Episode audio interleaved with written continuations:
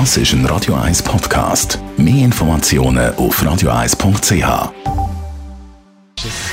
Gesundheit und Wissenschaft auf Radio 1. Unterstützt vom Kopfwehzentrum Irlande Zürich. www.kopfwww.ch Unser Hirn ist ja immer aktiv, es ist am Rotieren, es ist am Denken. Auch wenn wir das Gefühl haben, wir machen eigentlich gar nichts. Wir sind dann am Tag träumen zum Beispiel. Also, äh, ich mache ein Beispiel. Wir sind äh, am Kochen, rühren da in der Tomatensauce schön um und äh, schweifen dann so ein bisschen ab mit den Gedanken irgendwo an Ferienpläne oder sonst etwas Schönes, wo man denkt.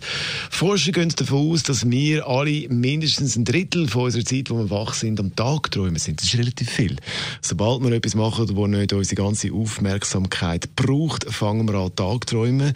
Das verträumt sein hat lange ein einen schlechten Ruf gehabt. Mittlerweile zeigen die Forschungen aber, dass äh, es auch ein Vorteil ist, wenn man Gedanken einfach mal so ein bisschen fließen lässt. Es hilft der Kreativität. Wenn man ganz verbissen zum Beispiel ein Problem will lösen, dann kommt man schnell an Anschlag. Wenn man die Gedanken zwischendurch aber mal laufen lässt, dann kommt man auf eine neue Idee, einen neuen Ansatz, wie man das Problem könnte lösen. Also Tagträume fördern unsere Kreativität. Und ob ihr jetzt voll konzentriert sind oder am Das ist ein Radio 1 Podcast. Mehr Informationen auf radio1.ch.